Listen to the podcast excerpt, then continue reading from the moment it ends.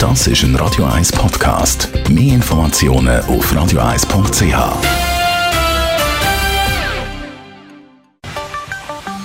Der Finanzratgeber auf Radio 1 wird Ihnen präsentiert von der UBS.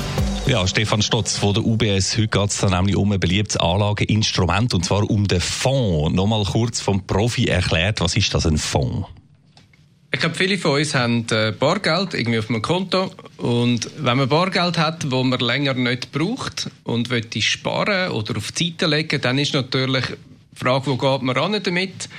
Und ein gutes Instrument, finde ich, ist der Fonds. Ähm, der ganz normale Anlagefonds. Das ist eigentlich wie ein grosser Topf.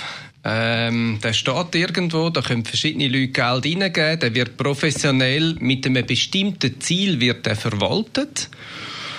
Und äh, da kann man Anteil kaufen. Anteil kaufen an dem Topf also quasi, aber äh, wieso kaufe ich nicht direkt und, und selber die verschiedenen Aktien zum Beispiel, die in dem Fonds drin sind, sondern eben einen Anteil an dem Topf, an dem Mix. Was ist da der Vorteil?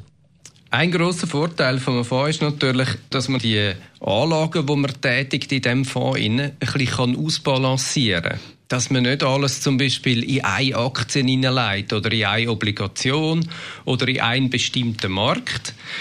Das heißt, man kann das Risiko von dieser Anlage reduzieren. Und damit ist es ja schwierig, zum Beispiel, wenn man jetzt 100 Franken oder 500 Franken investieren Ja, welche Aktie kaufe ich jetzt? Und dann hat man nur die. Und wenn jetzt gerade mit dieser Firma als Beispiel bei einer Aktie etwas würde passieren, dann hat man unter Umständen sehr einen grossen Kursverlust.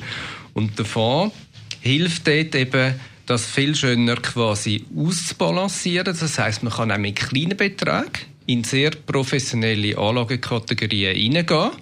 Man hat ein sehr professionelles Management oben drauf und kann mit dem natürlich auch ähm, gerade mit einem mittel-langfristigen Horizont ähm, sehr gut sein Geld investieren und anlegen.